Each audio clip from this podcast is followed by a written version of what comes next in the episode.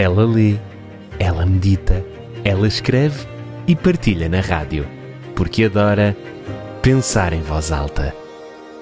Com Wilma Vieira. Quando chega o nosso aniversário, é correto dizer que agora temos um ano a mais ou um ano a menos?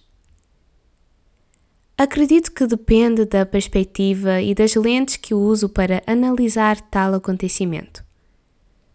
Se eu uso as lentes do passado, poderei dizer que é um ano a mais, o que pode desagradar alguns corações. Afinal, quanto mais anos se tem, mais cansaço, algumas limitações. Se eu usar as lentes do futuro, poderei dizer que é um ano a menos o que também pode desagradar a muitos. Ninguém quer envelhecer ou chegar ao fim de sua trajetória. Infelizmente, é a lei natural desta vida.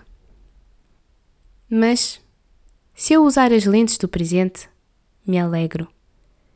Chego à conclusão de que não tenho nem um ano a mais, nem um ano a menos, mas sim a idade que deveria ter neste momento. Até porque nós falamos de mais e menos quando se trata de coisas que podemos ter alguma intervenção, causar alguma mudança. Mas quem foi o ser humano que já conseguiu aldrabar o percurso do tempo?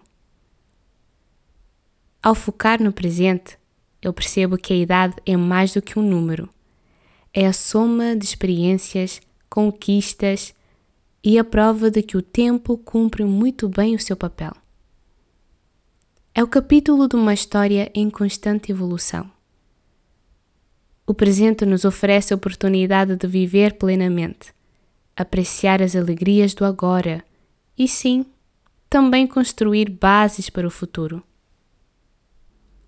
Olhar para o passado não é de todo mal, nem para o futuro, mas é no presente que a vida acontece. O presente é o denominador comum dos três tempos o passado um dia já foi presente. O futuro um dia será presente. O presente mutável do hoje é o passado intocável do amanhã. Usar as lentes do presente me fez entender algumas verdades. E elas são: Existem lugares para onde devo ir sem o relógio. Nesta vida as pessoas não são para sempre. E vale muito quem conhece nossas luzes e sombras, mas escolhe ficar. A dualidade entre um ano a mais e um ano a menos desvanece quando entregamos, quando nos entregamos ao presente. A finalidade vista desta perspectiva é um estado de espírito, moldado pela forma como abraçamos as circunstâncias e aprendemos a cada momento. Será que eu posso filosofar um pouco? O tempo passará de qualquer forma. E eu? Sou eu ou estou eu? A segunda opção parece promissora, atendendo ao que tenciono esculpir. Se me deixo levar pelo vento ou pelas ondas, ora estou eu, ora estou outro personagem. Mas nada que se possa nomear, nada que se possa descrever, porque nunca serei nada. Bem, hoje eu falo ao meu próprio coração. Este coração que anda pensativo neste dia de seu aniversário. Wilma, o tempo é fiel à sua função. Ele passará. Mas ele não é o teu inimigo. Se no final das contas o único que te resta é o presente, deves fazê-lo valer a pena.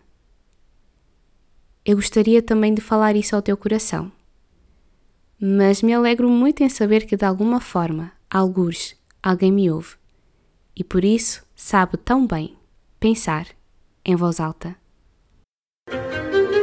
Ela lê, ela medita, ela escreve e partilha na rádio, porque adora Pensar em Voz Alta, com Wilma Vieira.